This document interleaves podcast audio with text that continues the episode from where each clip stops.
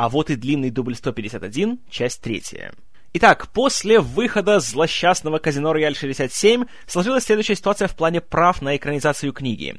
Они находились в совместном владении у студии Columbia и у студии United Artists у Колумбии, потому что они, собственно, были производителем фильма, а у UA, потому что с ними Чарльз Фельдман работал по контракту, поэтому он был обязан, скажем так, делиться с ними своими проектами. И сложилась такая ситуация, что если бы кто-то захотел сделать еще одну версию Казино Рояль, то двум студиям пришлось бы скооперироваться. Но без участия продюсеров официальной Бандианы, Альберта Брокколи и Гарри Зальцмана. Само собой, для UA это было неприемлемо, потому что они не хотели портить отношения с двумя продюсерами. Потому что любой такой проект, он был бы прямым конкурентом для официальной Бандианы, поэтому сами понимаете. И из-за этого ситуация застопорилась в этой мертвой точке более чем на 30 лет. Она начала меняться только в конце 90-х. Об этом я уже чуть-чуть рассказывал, когда говорил об «И целого мира мало», что в 99 году в марте был завершен очередной судебный процесс против Кевина МакКлори, во время которого он при поддержке Колумбия пытался отсудить себе полностью все права на все фильмы о Джеймсе Бонде, но это все закончилось, скажем так, вне суда, и согласно договору, права на Казино Рояль теперь уже Колумбия полностью передавала MGM UA, таким образом они могли делать с ними что хотят, и, кстати, права на Казино Рояль 67 тоже отошли к MGM, а MGM, в свою очередь, отдали Колумбии свои права на Человека-паука. Поэтому уже к началу 2000 года у продюсеров Майкла Уилсона и Барбары Брокколи наконец появился тот священный Грааль, который так пытался, но не смог добыть их отец. Права на роман Иена Флеминга «Казино Рояль». Но, несмотря на такую победу, они решили пока придержать этот проект и не стали делать следующим фильмом о Бонде, именно что «Казино Рояль». Прежде всего из-за того, что Пирс Броснан был уже староват для этой роли. А это была первая книга о Бонде, в ней Бонд только начинает свою карьеру, только получает статус 007, и 49-летний Броснан смотрелся бы немножко неуместно в таком контексте. Поэтому они решили сделать вместо этого «Умри, но не сейчас», который вышел в 2002 году. Как помните, он был успешным финансово, но был по большей части очень холодно принят фанатами, да и обычными зрителями. Что примечательно, э, предыдущие Бонды также были не в восторге. Лучше всех фильм прокомментировал сэр Роджер Мур, сказав, что в этом фильме они уже потеряли всякую связь с реальностью. Начались невидимые машины и ледяные замки. Это маразм. И при этом он подчеркнул, что это говорит человек, который отправил Бонда в космос. И даже по его меркам это было уже слишком. Брокколи и Уилсон решили, что надо бы немножко задуматься о том, что делать, и подумали даже на время приостановить сагу о Джеймсе Бонде и сделать небольшой спин -офф. Они уже пытались сделать отдельный фильм о героине Мишель Ео, которая появлялась в «Завтра не умрет никогда», но те планы развалились, а теперь у них была еще одна возможность. Можно было сделать отдельный фильм о Джинкс, героине Халли Берри, которая к тому же теперь уже была лауреаткой Оскара, и она теперь привлекала гораздо большее внимание. Поэтому Нилу Первису и Роберту Уэйду, штатным сценаристам Бандианы, был дан заказ написать сценарий о Джинкс, а в качестве режиссера даже уже был запланирован Стивен Фрирс. И на протяжении 2003 года ходили слухи о том, что будет новый фильм с Халли Берри и о том, что сценарий уже вроде готов, однако продлились они недолго. И этому еще помогло то, что летом того же года вышло два больших экшн-фильма, в которых были женщины в главных ролях, и оба страшнейшим образом провалились. Один из них — это вторая Лара Крофт, а второй — это вторые Ангелы Чарли.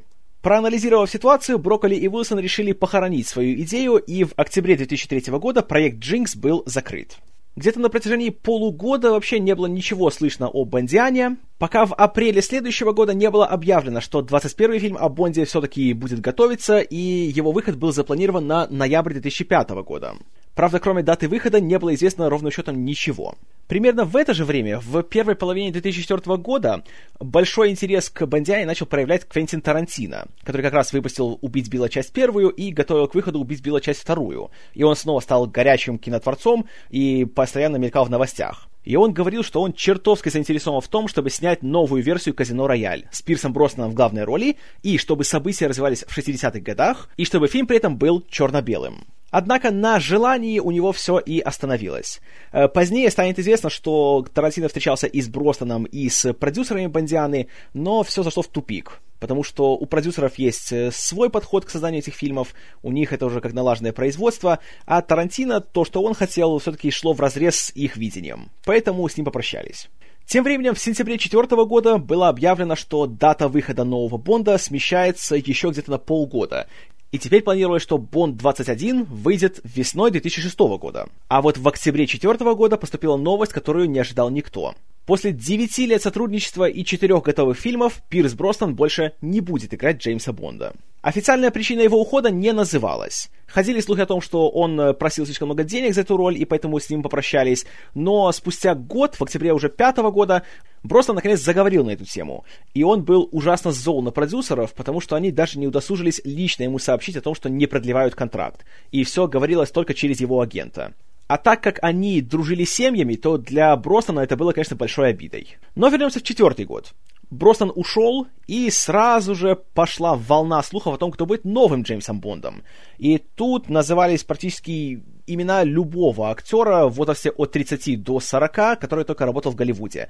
Это были Клайв Оуэн, Колин Фаррелл, Юэн Макгрегор, Орландо Блум, Джуд Ло, много кто назывался, даже Колин Сэлмон, который играл Робинсона в предыдущих фильмах о Бонде, и тогда, конечно, разговоры о черном Бонде звучали немножко так дико. Но это показывало только о том, что продюсеры были в отчаянии и готовы были уже на всякие разные варианты.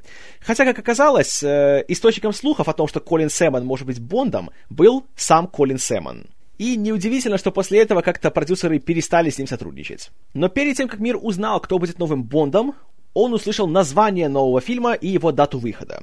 В феврале 2005 года компания Eon, которая занимается производством Бондианы, объявила, что 21 фильм будет называться «Казино Рояль», и выйдет он осенью 2006 года. Также было объявлено имя режиссера. Им стал уже знакомый фанатам Мартин Кэмпбелл, которому предлагали и все последующие после «Золотого глаза» фильмы о Бонде, но он все время отказывался, потому что не хотел повторять уже пройденный этап и хотел делать что-то новое – за «Казино Рояль» он взялся, когда услышал, что новый сценарий будет гораздо более серьезным, более жестким, меньше гаджетов, больше развития характеров, а также абсолютно новый Бонд. Это первый роман, и это начало новой серии фильмов о Бонде. И именно этот аспект вызвал у Кэмпбелла самый большой интерес. Хотя, конечно, его кандидатура была воспринята не очень однозначно, потому что со времен «Золотого глаза» у него был только один большой хит — «Маска Зорро». А последующие его фильмы, такие как «Вертикальный предел» и «Вне границ», а также сиквел к «Маске Зорро», «Легенда Зорро», все страшным образом провалились в прокате и получили далеко не самые лестные отзывы. И это были первые в большой череде сомнений публики в разумности такого решения насчет нового фильма о Бонде.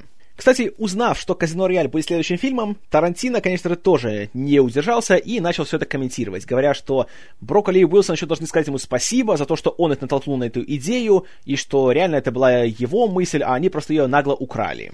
И, кстати, э, угадайте, кого Тарантино взял бы на главную женскую роль в фильме? Правильно, Уму Турман. Но этого фильма мы уже никогда не увидим. И я скажу, слава богу. Но вернемся к нашему Бонду. Сценарий «Казино Рояль» снова писали Нил Первис и Роберт Уэйд. А позднее для легкой доработки сценария к ним еще был представлен Пол Хаггис, автор идеи сериала «Уокер. Техасский рейнджер» с Чаком Норрисом, а также номинант на Оскар за свой сценарий к «Малышке на миллион» Клинта Иствуда и будущий лауреат Оскара за фильм «Столкновение». Хотя, по собственному признанию, Хаггис э, сильно не менял сценарий. Просто поменял пару реплик, кое-что там дописал, кое-что сократил и поменял один важный элемент в концовке, которая первоначально полностью повторяла события книги, и тут сразу спойлер для казино Рояль. Э, в конце романа Бонд узнает, что его пассия Весперлин на самом деле является двойным агентом, и она все это время работала на СМЕРШ, и она совершает самоубийство. Бонд находит ее мертвой и находит рядом с ее трупом э, очень длинное письмо, в котором она все ему объясняет и во всем признается. Такая же сцена была и в сценарии Первиса и Уэйда. Но Хаггис посчитал, что лучше смерть Веспер сделать более драматичной, и чтобы она погибала прямо на глазах у Бонда, поэтому он переписал финальный акт фильма, который происходит в Венеции. Конец спойлера. Также в апреле пятого года случилось еще одно немаловажное событие. Студию MGM и, следовательно, United Artists, которая была и в ее составе, полностью выкупила корпорация Sony, которая также владеет студией Columbia. Таким образом, Колумбия всех обставила, заполучив себе и Человека-паука, и Джеймса Бонда, став международным дистрибьютором этих фильмов. В мае того же года поступило еще одно очень нетрадиционное заявление. Майкл Уилсон объявил, что главной съемочной площадкой для фильма станет чешская студия Барандов. а не традиционные для Бондианы Пайнвуд. И это было сделано для того, чтобы уменьшить затраты на фильм, потому что проект обещал быть очень масштабным, очень большим, и съемки в живописной Чехии, во-первых, ничуть не ухудшали качество рабочей силы, и при этом значительно понижали стоимость производства, которая даже так приблизилась к отметке в 150 миллионов долларов. А если бы снимали на Пайнвуд, то было бы уже за 200. Но определенно самая важная новость насчет фильма поступила в октябре 2005 года, когда наконец был объявлен новый исполнитель роли Джеймса Бонда. И им стал 37-летний англичанин Дэниел Крейг. Массовому зрителю он был практически неизвестен, Появлялся он по большей части на британском телевидении и немножко на втором плане в Голливуде. Наверное, самой яркой для него была роль в «Проклятом пути» Сэма Мендеса. И еще почти в это же время на экраны выходил Спилберговский Мюнхен, где Крейг также был на втором плане. И вот этот выбор вызвал, мягко говоря, неоднозначную реакцию. Э, по большей части отзывы были очень негативными, и фанаты и простые обыватели стали беситься с восклицаниями типа что «О, да вы что, он же блондин, как Бонд может быть блондином, вы с ума сошли?» И все стали предрекать ему страшнейший провал. Э, не помогало еще и то, что в интервью Крейг старался вести себя более так как-то скромно, сдержанно, особо, знаете, не выплескивал весь свой энтузиазм на экран, поэтому все говорили, что нет, все, вы запороли всю серию, вы выбрали неправильного кандидата, и таблоиды постоянно пестрели заголовками, которые всячески издевались над Крейгом. Ну и, конечно, был запущен пресловутый сайт danielcraigis.not.bond.com.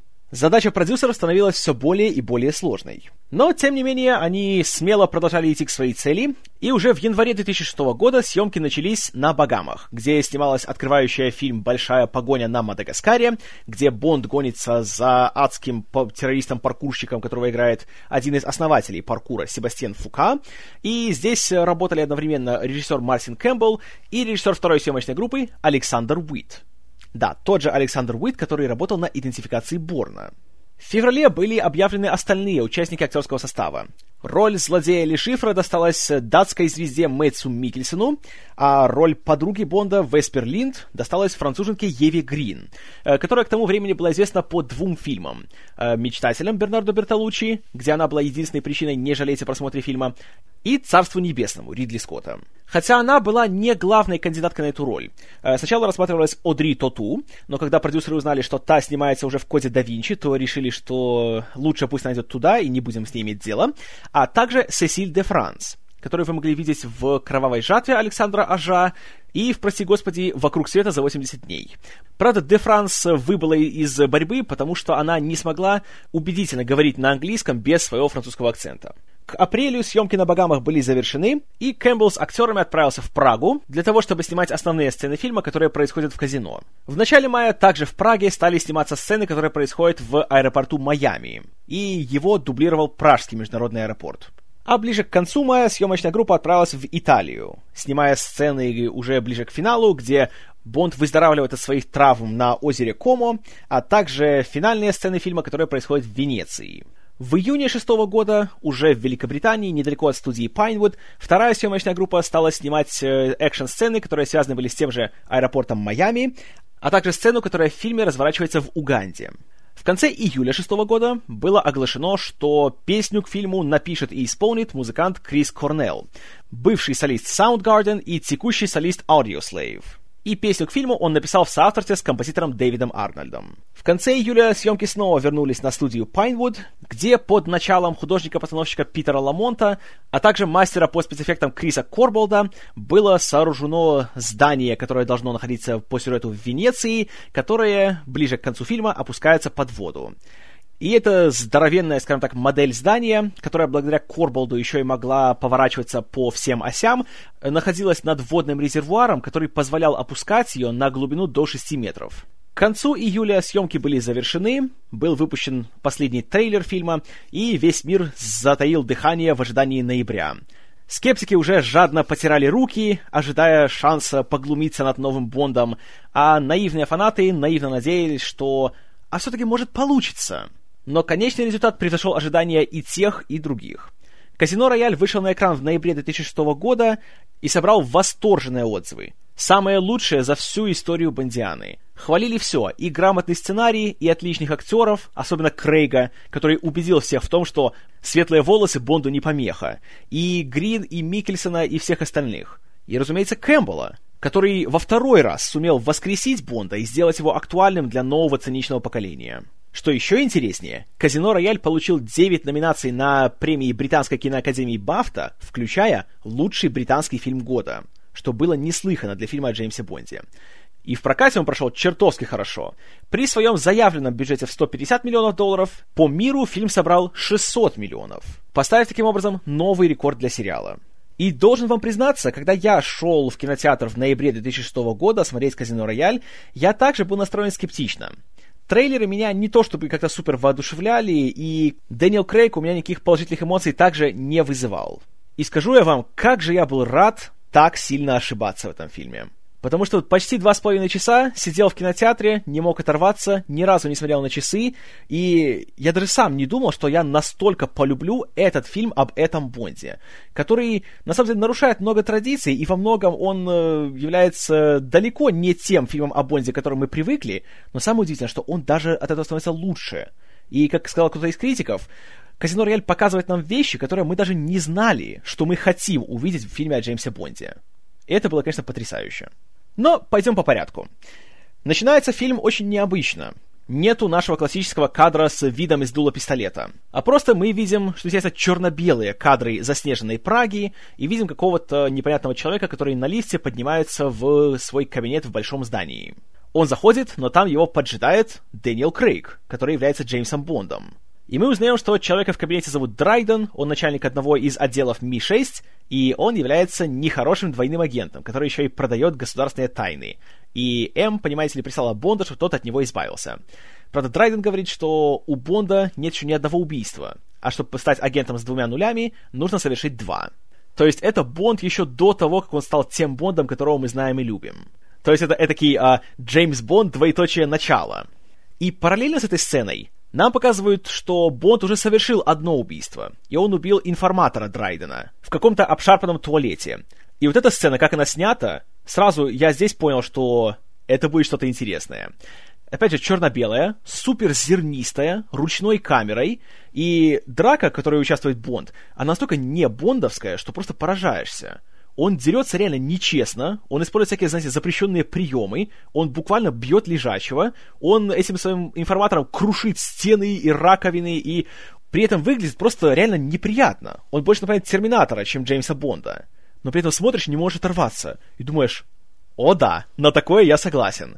И Крейг уже здесь, менее чем за две минуты экранного времени, заставляет меня поверить в то, во что я никогда не верил, когда смотрел фильмы с Пирсом Броснаном, с Роджером Муром, и почти Шоном Коннери. То, что этот Бонд может голыми руками человека просто убить. Что он и делает. И как он просто вот реально так жестоко, так брутально берет и просто топит этого информатора в раковине, заполненной водой. Такого в Бонде мы еще не видели. Такого внимания на все эти грязные, беспорядочные, такие хаотичные детали, это, конечно, нечто новое. И что самое приятное, это выглядит здесь уместно. При этом мы возвращаемся обратно в кабинет Драйдена, который собирается убить Бонда, но оказывается, что Бонд уже все просчитал, и он достал магазин из его пистолета.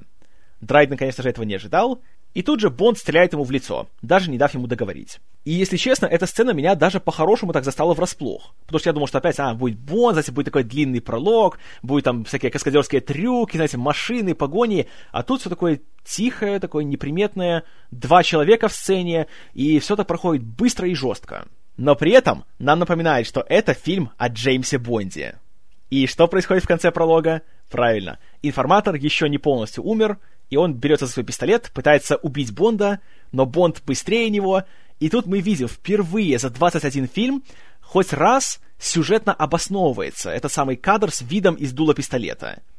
И не могу не признаться, когда я видел это в первый раз, да и во второй, да и в пятнадцатый, когда я это вижу, у меня всегда идет мороз по коже в этот момент. Вроде все так просто, но при этом так классно сделано, именно так изобретательно. Взяли заезженный, уже давно затертый штамп и показали его по-новому. Что в то же время еще и хорошо срабатывает в плане общей концепции фильма, в том, что это еще не тот Джеймс Бонд. Это еще только его становление. Поэтому и фильм сам тоже еще не полностью следует тем старым традициям. И если раньше кадр с видом из дула пистолета шел в начале пролога, здесь он идет в конце. И, разумеется, когда Бонд совершает оба убийства, он получает статус 2.0, тогда и картинка становится цветной. И начинаются наши вступительные титры, которые снова делал Дэниел Кляйнман. И вот тоже интересная вещь. Они тоже нарушают одну важную традицию. В этих титрах нету никаких обнаженных женских силуэтов. Есть только сам Бонд. И он фигурирует в каждом кадре, либо в виде черного силуэта, либо в виде самого Дэниела Крейга. А также, знаете, казино рояль, все дела, каточные мотивы такие идут, и тут повсюду все наши символы каточных мастей, тоже очень изобретательно сделанные. И, конечно, нельзя не отметить, что сериал «Безумцы», который начал выходить следующим летом, в седьмом году, явно позаимствовал здешний стиль анимации, когда делал собственную вступительную заставку. В общем, титры прекрасные. Э, также звучит песня Криса Корнелла, которая вот тоже нарушение традиции. Э, название песни не совпадает с названием фильма. Последний раз такое было на, прости господи, «Осьминожке». И песня называется «You Know My Name». И знаете, что вам скажу? Хорошая песня. Не то чтобы вот, ах, какая она прекрасная, давайте послушаем еще 10 раз, но хорошая песня. Реально, она, знаете, такая бодрая, такая энергичная, в таком бондовском стиле. Такие классические, конечно, есть эти вот духовые секции, все так, знаете, звучит знакомо, но при этом современно. Мне понравилось. И пока мы говорим о титрах, то пробежимся по нашему творческому коллективу фильма. Значит, актеры у нас будет Дэниел Крейг, Ева Грин, Мэтт Микельсон, уже говорил. Э, Джан Карло Джанини появляется. Э, хороший такой итальянский актер. Вы его, наверное, лучше всего помните по роли инспектора Паци в «Ганнибале». Э, Катерина Мурино. Айзек де Банколе, прекрасный актер с «Берега слоновой кости», который часто снимается у Джима Джармуша. Например, он играл того самого франкоговорящего продавца мороженого в «Псе-призраке».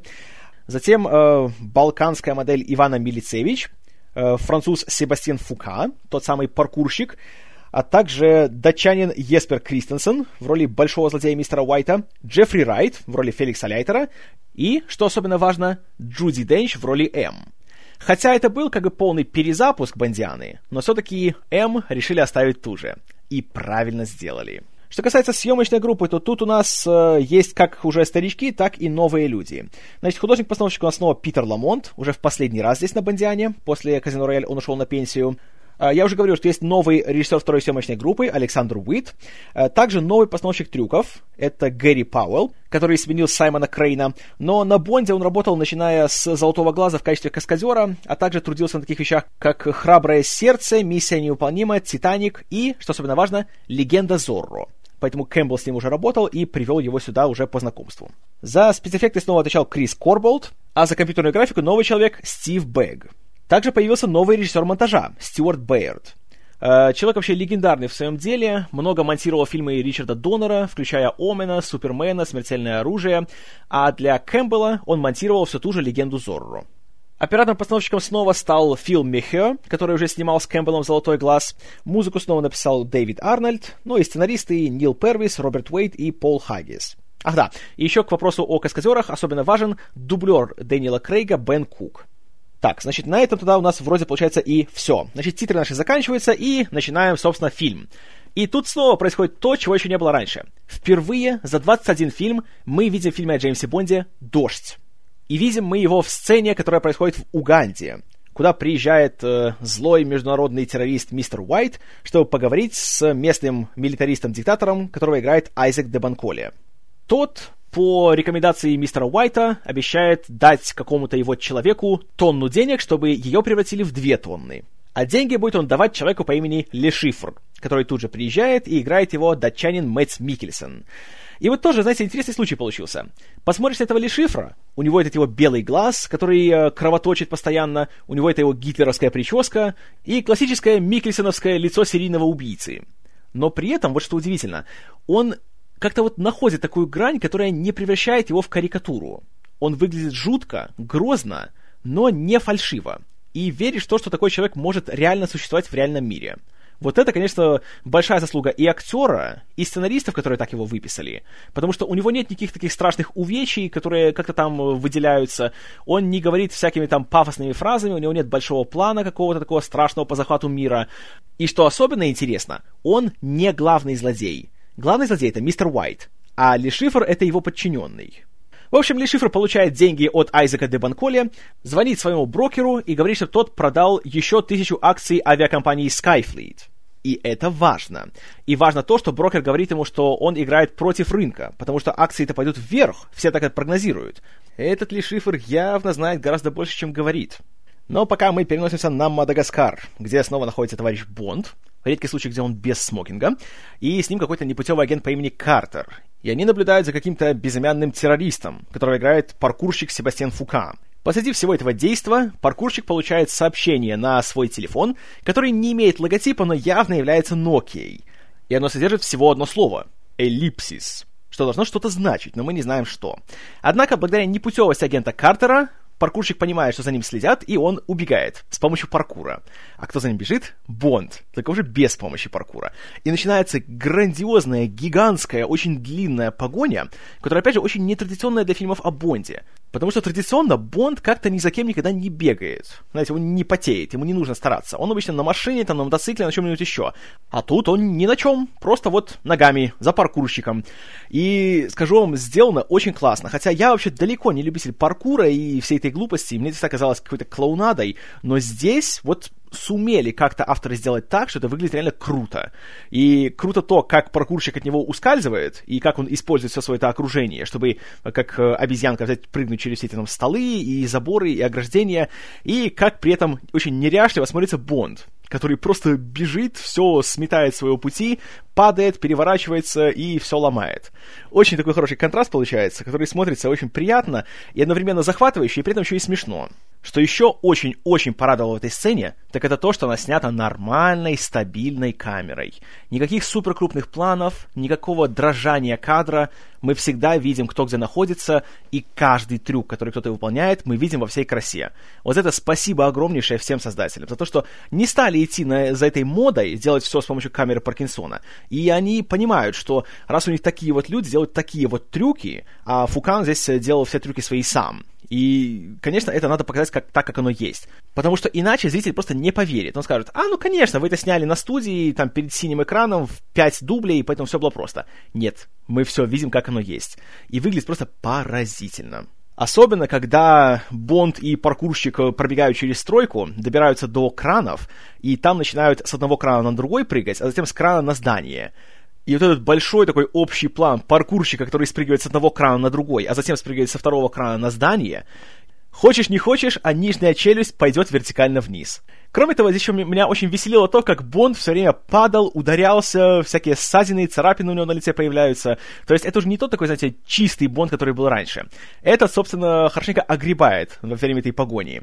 Но он Джеймс Бонд, поэтому его это не останавливает. То есть он не получает серьезных ранений, он, конечно же, ясно, что у него не умрет, но при этом он стал таким чуточку более, скажем так, обшарпанным. Это мне нравится. И Конечно, легко заметить в этом всем э, влияние двух фильмов. «Превосходство Борна» и «Бэтмена. Двоеточие начало». Потому что Бэтмен тоже поначалу он там падал, бился во всякие э, там лестницы и перила и все остальное, и он просыпался весь в синяках и ссадинах. Конечно, такое есть. Но что есть в «Казино Рояль», в отличие от и Борна, и Бэтмена, здесь есть такое чувство какой-то иронии, что ли, и чувство веселья, самое главное. Нам не дают забывать о том, что это фильм о Джеймсе Бонде, это развлекательный фильм, поэтому он нас развлекает. Другое дело, что сейчас он стал это делать чуточку, скажем так, э, более приземленно.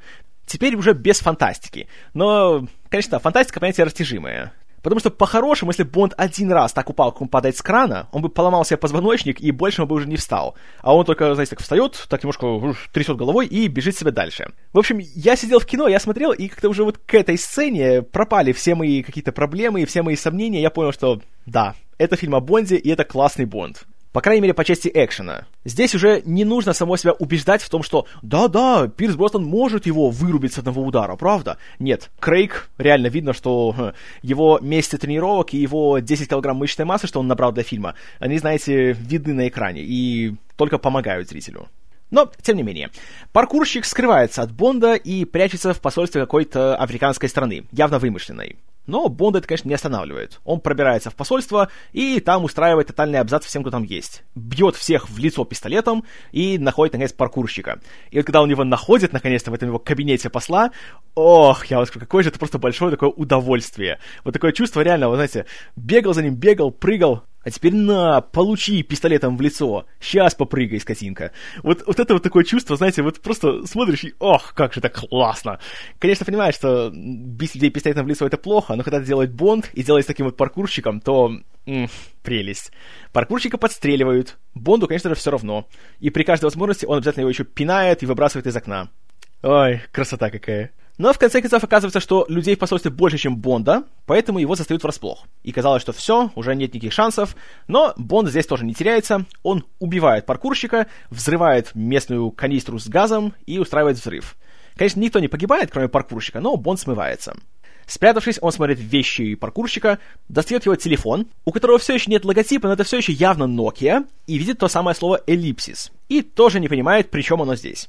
А в это же время действие Бонда получает международный резонанс, когда по всем новостным каналам и сайтам проходит сообщение о том, что британский, понимаете ли, агент перед камером наблюдения убивает людей, устраивает взрывы и начинает всякие погромы в посольствах. Это же сообщение видит Ильи Шифр, находясь на своей яхте, со своей подругой Иваной Милицевич. И мы узнаем, что и для него слово «эллипсис» тоже что-то означает. И ему нужно найти какое-то новое решение своей проблемы. Какой проблемы, мы еще не знаем. Но это важно. Кто еще узнает о действиях Бонда, так это М, которая находится в Лондоне и которую отчитывает премьер-министр. И, конечно, весь этот инцидент — это еще один штрих к портрету этого Бонда, который еще начинающий, знаете, он еще такой жесткий, импульсивный, не задумывается о последствиях, а только делает то, что диктует ему текущий момент. Интересно, аукнется ли ему в будущем его импульсивность? Есть только один способ узнать. Сам же Бонд уже находится не на Мадагаскаре, и он анализирует телефон паркурщика, пытаясь выследить, кто отправил ему сообщение со словом «эллипсис», и узнает, что источником отправления был какой-то клуб, который находится где-то на Багамах. А еще мы узнаем, что он находится дома у М. Вот тоже редкость. Впервые мы видим, где М живет. И, знаете, так нормально живет. Не то чтобы как-то там супер фешенебельно, но, знаете, так нормально, респектабельно. Также Бонд чуть не проговаривает настоящую фамилию М, но, конечно, она его останавливает.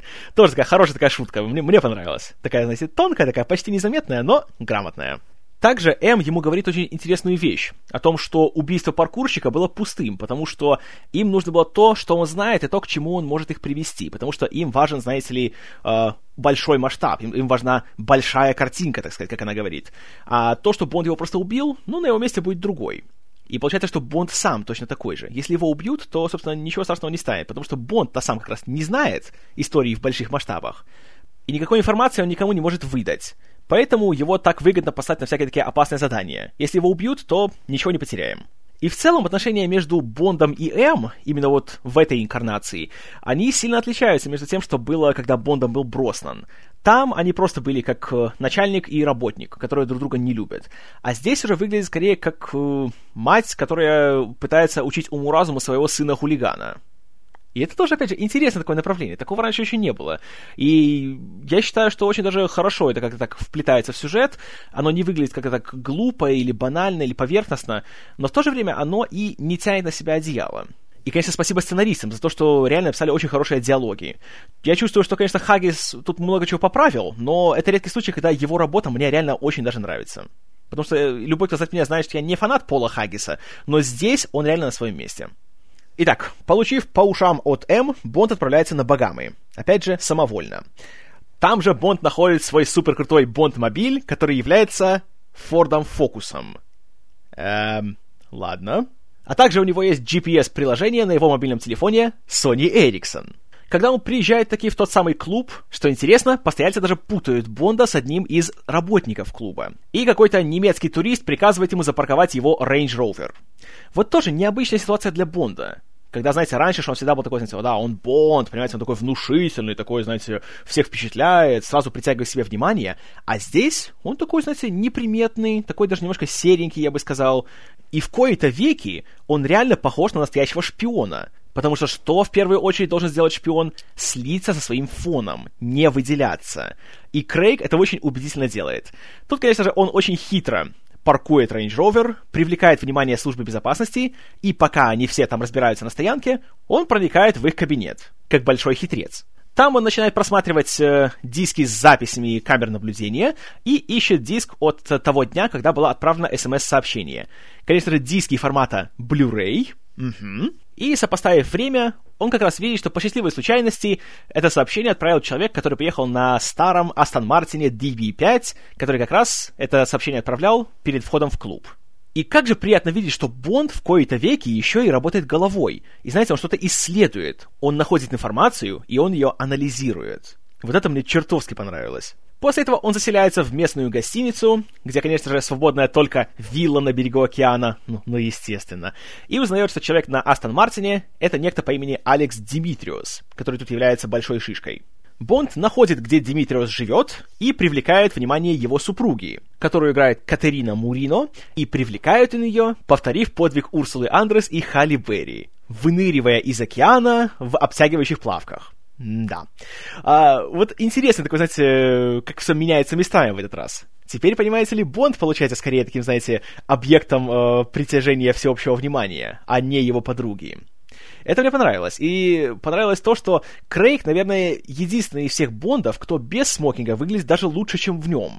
Чуть позднее Бонд с помощью своего ноутбука Sony Vaio входит в базу данных Mi6 под логином M, что привлекает его внимание, и начинает искать данные о Димитриусе и увидит, что у него есть связь с человеком по имени Лешифр. А Лешифр, как мы видели чуть ранее, уже прибыл на Багамы, потому что мы видели его яхту. Тем же вечером Бонд случайно встречается с Димитриусом, который играет в покер, и он решает с ним поиграть. Конечно же, будучи Бондом, он его всячески обставляет, и среди прочего выигрывает у него Астон Мартин DB5. Затем он встречается с супругой Димитриуса, включает свое бешеное обаяние, и, скажу честно, здесь Крейг тоже не подводит. Бонд хладнокровный убийца у него идеален, и Бонд обольститель у него тоже чертовски хорош. Конечно, несмотря на то, что у него лицо тракториста, но вот есть что-то у него такое, знаете, такая вот, как говорят, брутальная харизма. И он, конечно, знает это, и он этим реально нагло пользуется. И то, как он обольщает супругу Димитриуса, в это веришь. А пока Бонд с ней занят, сам Димитриус встречается с Лешифром у него на яхте и говорит, что их план все еще в силе, и у него есть новый человек. Только нужно отправиться в Майами и передать ему нужные вещи. Перед отправлением он звонит своей супруге и говорит ей, что он отправляется в Майами. Как раз в это время ее уже практически полностью совращает Бонд. Но что интересно, как только он узнает, что Димитриос уезжает, он оставляет ее у себя в номере, а сам отправляется в Майами. Вот тоже очень интересно. Любой из предыдущих Бондов обязательно бы еще нашел минут 20, чтобы, собственно, ее досовратить, а затем уже понестись в Майами. Этот Бонд, вот интересно, он еще ни с кем не спал. Уже прошло почти 40 минут фильма, а он все еще не. Вот это интересно. В общем, Бонд отправляется в Майами, он быстро находит Димитриуса и следит за ним. Тот приходит в анатомический театр, который выглядит крайне жутко, и там оставляет на, что известно опять же, на столе для покера, рядом с фишками ключ из камеры хранения. Димитриус, правда, замечает, что Бонд здесь, пытается его убить с помощью ножа, но Бонд его убивает первым. Затем с помощью простого, но, опять же, хитрого способа он вычисляет, кто этот самый человек, которому Димитриос передал свои эти все вещи, и уже едет за ним, и приезжает в международный аэропорт Майами. И тут путем всяких несложных домыслов и, среди прочего, с помощью М и ее ассистента, Бонд понимает, в чем здесь вся эта самая интрига. Эллипсис — это слово, которое является просто буквенным аналогом цифрового кода для службы безопасности в аэропорту. И этот человек, который, собственно, партнер Димитриуса, он имеет при себе униформу с одного из работников безопасности аэропорта, и он должен сорвать презентацию нового прототипа большого авиалайнера от той самой компании Skyfleet, и таким образом ее обанкротить. И теперь понятно, почему это Ли Шифр так торопился продать все акции Skyfleet, которые у него были. Но они не рассчитывали, что будет такой умный и хитрый Бонд, который тут же начинает гнаться за этим самым челом, партнером Димитриуса. Начинается еще одна шикарнейшая погоня. В этот раз уже на автотранспорте. Ну, правда, Бонд все еще должен бегать за ним. Но когда догоняет, то ох-охо, красота просто начинается. И снова, все классно снято, все четко, все видно, хотя все происходит ночью и должно быть все супер темно. Классная драка за рулем этого самого грузовика, на котором гонится чел Димитриуса. И Бонд опять падает, его опять бьют, он опять получает всякие ссадины, царапины и все остальное. И снова есть такое чувство какого-то такого отчаяния, какой-то такой спешки в этой сцене. И при этом есть чувство напряжения. И когда я смотрел фильм впервые, Ну, в принципе, когда пересматривать тоже, но уже в чуть меньшей степени. Я был безумно удивлен, что реально я чувствую, знаете, как-то так немножко невольно начал пододвигаться к краю своего кресла. Вот это, конечно, очень, очень классно сделано. И тут не могу в очередной раз не похвалить работу каскадеров. Особенно хорош кадр, когда Бонд свисает с одной из боковых стен грузовика, а водила видит, что навстречу ему едет другой, и таким образом собирается так вот взять и уничтожить Бонда. Бонд вовремя спрыгивает и так катится по асфальту, и буквально не хватает полсекунды, чтобы тот второй грузовик его не раскатал. И это так классно сделано, снято таким одним общим планом сверху, что вот видишь реально все эти движущиеся элементы. И да, я вам скажу, это выглядит, конечно, ох, очень, очень круто. Ну и, конечно, замечательный такой чисто бондовский финал, что ха, это ж Бонд, понимаете, он всех обхитрит.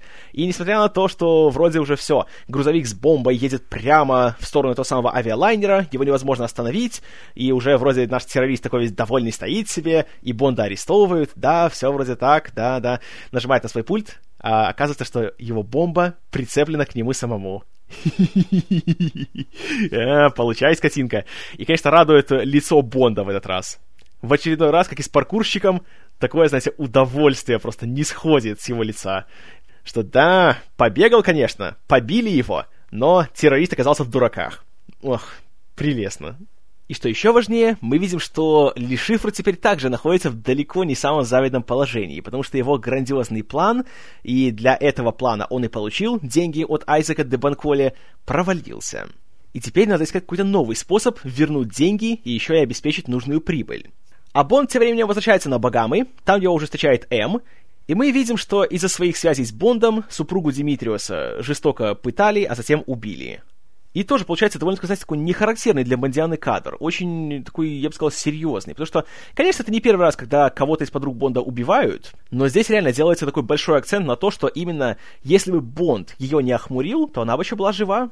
А так, получается, все это на его совести. Конечно, это вам не не какая-то не глубокая экзистенциальная философия, но, тем не менее, приятно видеть такие чуть более спокойные, более серьезные, вдумчивые моменты в таком, казалось бы, легкомысленном и поверхностном фильме. И здесь же М нам выкладывает о том, кто такой Ли Шифр, что он, понимаете ли, банкир для международных террористов, и мы узнаем, что его план был сыграть на теракте для Skyfleet, и таким образом за счет продажи акций получить большую прибыль, и что в этот раз план обломался. Поэтому теперь Ли Шифр ищет новый способ заработать деньги. А именно, он будет участвовать в турнире по покеру, который будет проходить в Черногории, в казино «Рояль». И так оказывается, что в Ми-6 среди всех агентов Бонд самый лучший картежник, что мы уже видели, когда он обыграл Димитриуса. Поэтому на турнир, несмотря на все сомнения, отправляют именно его. В поезде по пути в Черногорию Бонд знакомится с своей напарницей из казны по имени Веспер Линд которую играет Ева Грин. Тут, конечно, есть шутка по поводу ее имени, которая на самом деле не является пошлым, а просто тут э, шутка в том, что имя Веспер очень напоминает название марки мотороллеров Веспа. И насчет Веспер Линд я вам скажу, что если она и не лучшая подруга Бонда за всю историю, то уж точно моя любимая. Говорить о том, что какая она красивая и привлекательная и все остальное, я думаю, здесь будет немножко лишним, потому что все-таки это подруга Бонда, как бы, знаете, положение обязывает, но и кроме того взяли Еву Грин которая чертовски талантливая актриса, и, кроме того, еще и героиня получилась на редкость интересной. Она абсолютно самостоятельная, она сильная, и она не поддается на все эти чары Бонда. Он, конечно, пытается всячески ее там расколоть, да, знаете, там проникнуть, скажем так, в ее сознание, он пытается как-то ее впечатлить, но она сама проникает куда глубже. И она его, на самом деле, обставляет в этом разговоре. И когда она уходит, то видишь, что Бонд на самом деле тут не одержал победу. Как раз-то она положила его на лопатки. Всеми этими фразами про его биографию, про его несчастливое детство и о том, что он на самом деле в душе является таким, знаете, грубым и неотесанным, и просто его одели в красивый костюм и дали ему дорогие часы. Вот это, конечно, да, это неожиданно. Хороший, сказать, такой удар по его самолюбию. И, разумеется, именно это и делает ее такой привлекательной и такой интересной для него. И что еще здесь немаловажно — Крейг и Грин, несмотря на то, что у них тоже немалая разница в возрасте, если я ничего не путаю, то что-то около 11 лет, но смотрятся просто идеально вместе. Вот это как раз тот случай, когда и персонажи классные, и актеры подобраны так, что просто искры валят во все стороны. И в кои-то веки в фильме о Джеймсе Бонде диалоговые сцены такие интересные, что ты не хочешь, чтобы они заканчивались. Ну и еще к вопросу о традициях. Это, наверное, первый случай за всю Бондиану, где Бонд едет в поезде, и он, во-первых, ни с кем не спит, а во-вторых, в купе его не ждет ни один прихвостень злодея, и он никого не убивает. Итак, Бонд и Веспер прибывают в Черногорию. Он сразу же получает информацию о том, что у него должна быть своя легенда, у него должно быть фальшивое имя и тому подобное, но он, как человек очень грубый и импульсивный, от всего этого сразу отказывается, потому что считает, что это все лишнее и это все наиграно. Веспер, конечно, это раздражает. Также они знакомятся с Рене Матисом, их местным связным, которого играет Джан Карло Джанини. И обратите внимание, как он представляется. Он говорит, меня зовут Матис, Рене Матис. И Матис вводит нас в курс дела насчет того, что у Ли Шифра тут есть куча связей, включая начальника местной полиции, которого, посмотрите внимательно, играет продюсер фильма Майкл Уилсон. Но Матис тоже, знаете, не лыком шит, и с помощью фотошопа он создает страшный компромат на этого начальника полиции, и его мигом устраняют. Уже хорошее начало. Вечером Бонда и Веспер селят в гостинице. Конечно, ее все еще бесит то, что он так в открытую говорит, что его зовут Джеймс Бонд, но при этом она еще успевает ему заказать новый смокинг. И, конечно, когда Крейг его наконец-то надевает, то я вам скажу, хо-хо-хо, великолепно. Да, Джеймс Бонд стопроцентный. И, конечно, забавно видеть, как она смотрит с таким немножко умилением на то, как он, знаете, любуется собой перед зеркалом. Ну и, конечно, это очередное подтверждение того, что за каждым великим мужчиной стоит женщина. И, в принципе, интересно то, как Бонд все свои вот эти вот, знаете, характерные... Э, черты, что ли, свои эти все манеры, он перенимает от кого-то другого. Потому что это еще начинающий Бонд, он только еще учится, и он совершает ошибки. Вечером того же дня начинается турнир в казино Рояль. И тут Бонд впервые встречается лицом к лицу с Лешифром. И уже становится ясно, что они друг друга знают, но они еще не могут показать это на публике. И также, что важно, Бонд вносит свои 10 миллионов, которые ему дали из казны, за которые отвечает Веспер, и вводит пароль, который он должен будет ввести в случае, если он победит. Пароль из шести символов. И это важно. Затем мы приступаем, собственно, к турниру, и Бонд или Шифр довольно быстро зарабатывают большие деньги, показывают, что они, знаете, хорошо играют. И Бонд замечает, что у Ли Шифра есть свой особенный тик, который начинается, когда Ли Шифр видит, что у него карта, знаете, далеко не лом. Бонд сильно рискует, теряет энную сумму денег, но, по крайней мере, он убеждается в том, что у Ли Шифра есть слабое место. После пары часов игры объявляется перерыв когда Ли Шифр идет к себе в номер, а Бонд предварительно еще подбросил ему жучок, чтобы знать, в каком номере он находится. Он же сам при этом, вместе с Веспер почему-то, отправляется туда немножко пошпионить. Но вот сюрприз. Ли Шифра в комнате ждет Айзек де Банколе, который вооружен ножом мачете и очень хочет вернуть свои деньги. Бонд и Веспер, только что прибывшие, слышат этот шум, и Бонд, конечно, говорит, чтобы она сразу ушла, но лифт долго не вызывается, и люди Айзека де Банколи уже начинают выходить. Бонду приходится импровизировать, чтобы спрятаться, но вот э, из уха он не достал свой адский радиопередатчик, поэтому люди Айзека де Банколи и сам Айзек де Банколи начинают на него нападать. Начинается очень жесткая, очень суровая такое, знаете, в замкнутом пространстве драка на лестнице.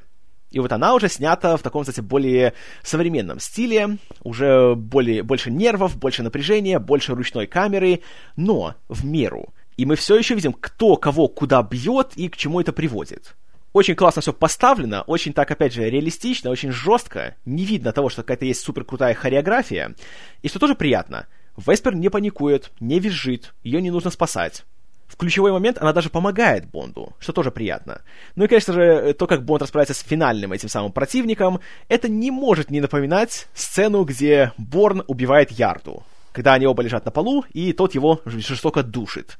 И здесь камера также фокусируется на лицах, в этот раз как на убийце, так и на жертве. И здесь ничего гламурного нету, ничего такого, знаете, крутого, глянцевого и пафосного. Наоборот, все очень жестко, все очень грязно, так кроваво, очень нетипично для Бонда.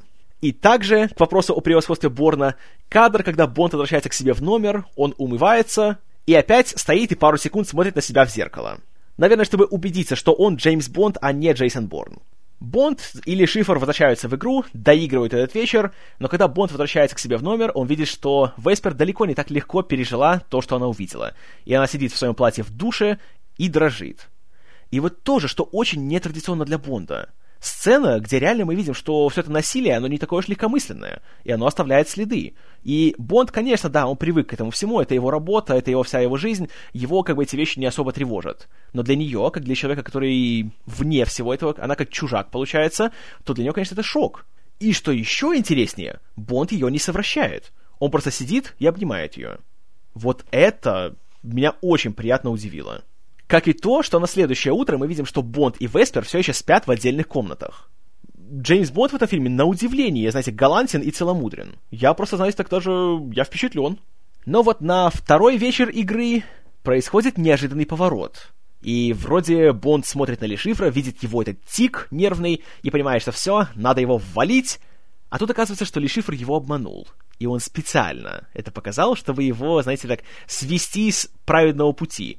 И Бонд теряет все свои деньги, и он выбывает из игры. В этот раз его риск и все его импульсы не оправдались. И за это он хорошенько огреб. Конечно, у него все еще есть страховка в виде дополнительных 5 миллионов, за которые он может снова вернуться в игру, но вот загвоздка. Эти 5 миллионов под управлением Веспер, и она принимает решение, впустить его обратно или нет. И она не соглашается. Снова нетрадиционный поворот. Подруга Бонда реально ему сопротивляется и не поддается на все его убеждения и на всю его уверенность.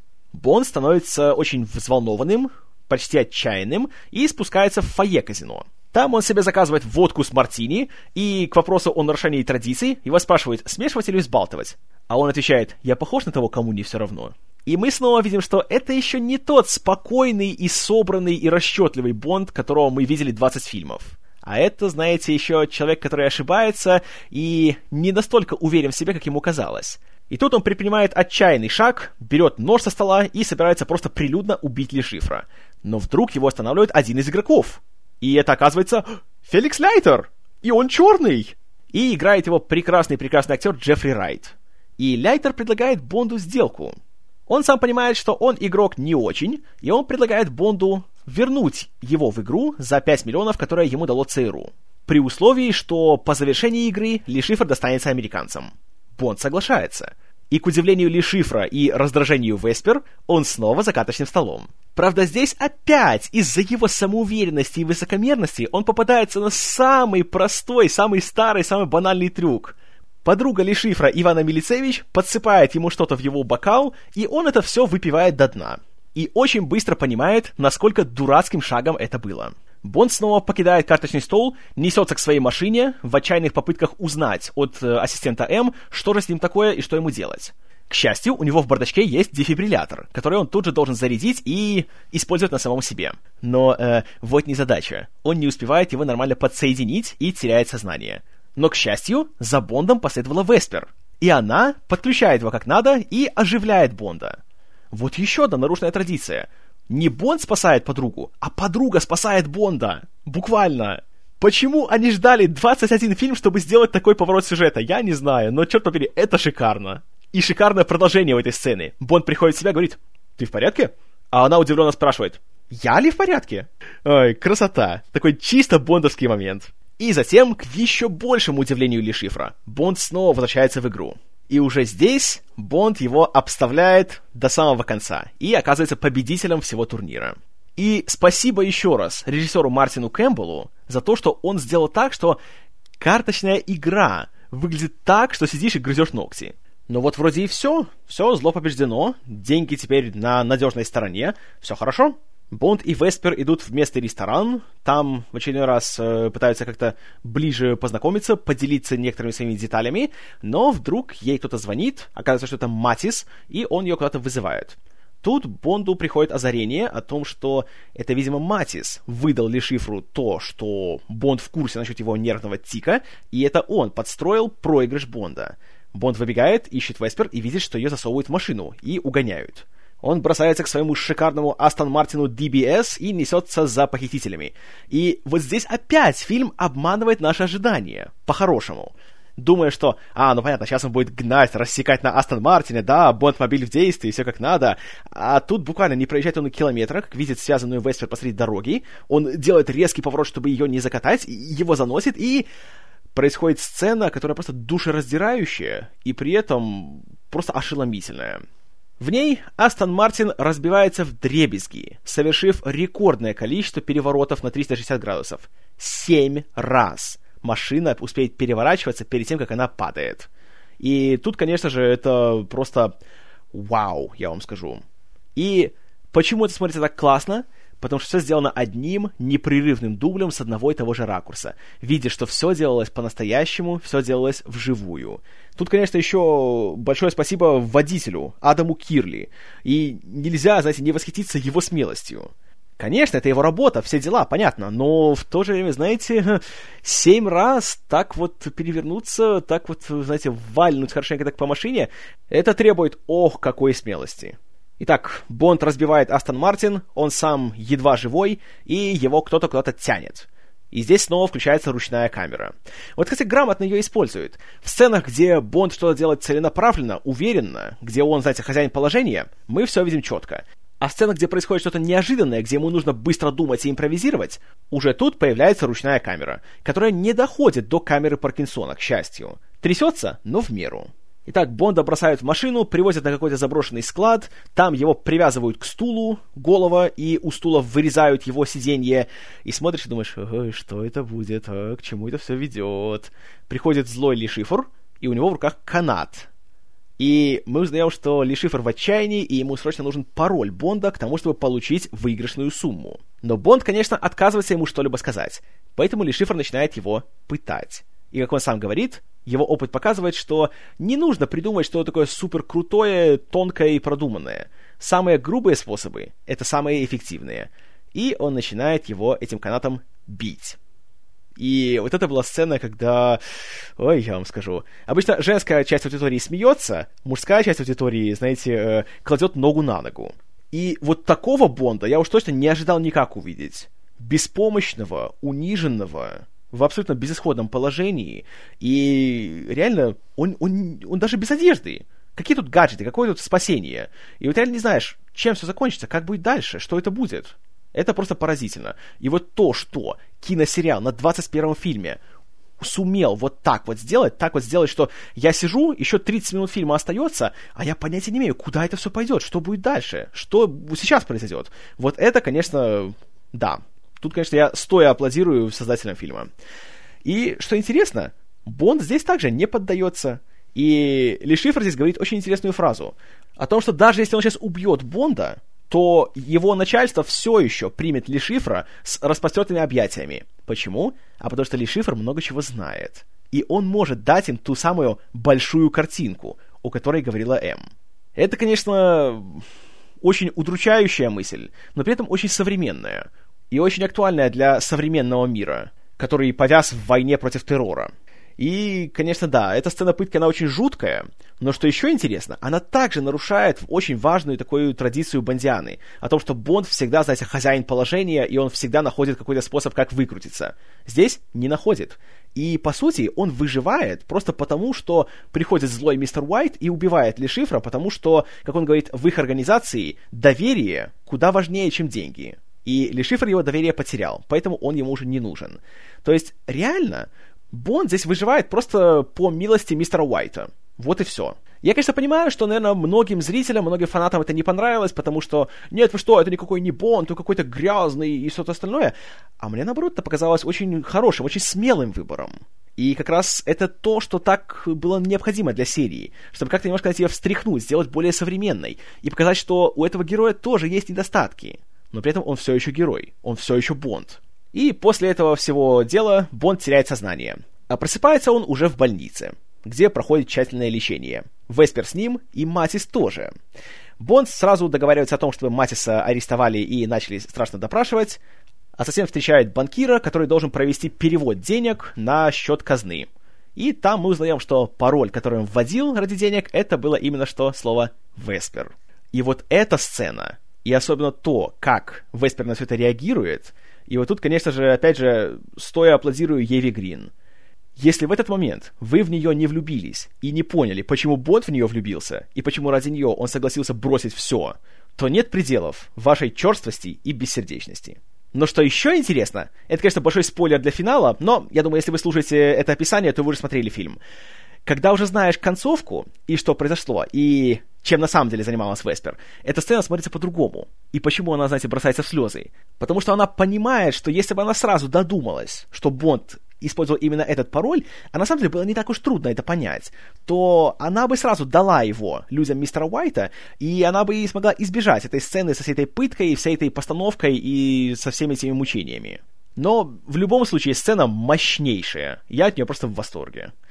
А дальше появляется еще одна бондовская традиция. Наконец-таки Бонд совращает Веспер. О да. И по этой сцене можно сделать только один вывод. Учитывая то, как его пытали, это то, что у Джеймса Бонда стальные яйца. Во всех смыслах. И вообще примечательно то, что за весь фильм Бонд спит только с одной женщиной. Да и с той по любви. Вот это реально неожиданно. А что еще неожиданнее, что фильм продолжается. У него как бы вместо трех типичных актов, у него еще есть четвертый акт, который происходит в Венеции, куда отправляются Бонд и Веспер в своем отдыхе, и Бонд даже пишет заявление об уходе из Ми-6, и думаешь, что «О, как все у них хорошо!» И тут Кэмпбелл опять нас обманывает. Нам даже показывают такой большой, знаете, общий план, снятый с вертолета, где они плывут на яхте, и думаешь, что «А, ну понятно, сейчас пойдут титры, и фильм закончится». А он не заканчивается. И, наоборот, они плывут себе там по центру Венеции, и Веспер фотографирует город, конечно же, из своего фотоаппарата Sony Cybershot, и что-то становится не так. Что-то здесь не то. И, среди прочего, она замечает какого-то странного одноглазого человека на берегу, который тоже вызывает у нее беспокойство. И вскоре мы видим, что недолго продлилось их счастье. И пока Веспер находится в местном банке, под предлогом того, что снимает деньги для их дальнейших затрат, Бонду звонит М и говорит, что что за дела, Бонд, понимаешь ли? В казне до сих пор нет денег, которые ты выиграл. Ах ты бессовестная сволочь. И тут оказывается шокирующий поворот. Веспер пошла в банк, чтобы снять деньги со счета и кому-то их отдать. Бонд ее выслеживает и доходит до какого-то заброшенного здания, где тот самый одноглазый чел у нее забирает чемодан с деньгами. Когда видит, что Бонд там, он угрожает ее убить, но Бонд уже становится разочарованным и хладнокровным и сам готов ее прикончить. Начинается еще одна большая перестрелка внутри заброшенного здания, и в конечном итоге из-за того, что Бонд простреливает такие большие воздушные подушки, которые поддерживают его, это здание начинает тонуть. И вот здесь снова возвращается то чувство отчаяния, то чувство страшного напряжения, и, среди прочего, мы видим, что пока Бонд там с помощью гвоздомета убивает плохишей, Веспер находится в запертой клетке лифта. И более того, у нее есть ключ от него, но она не выходит. И когда Бонд к ней подходит, она наоборот, выбирает покончить с собой. Она запирает клетку выбрасывает ключ. И тонет. И это просто душераздирающе. Бонд, конечно, доплывает до нее, ломает двери клетки, вытягивает ее на сушу, но уже поздно. И она мертва. Вот это также совершенно неожиданный поворот.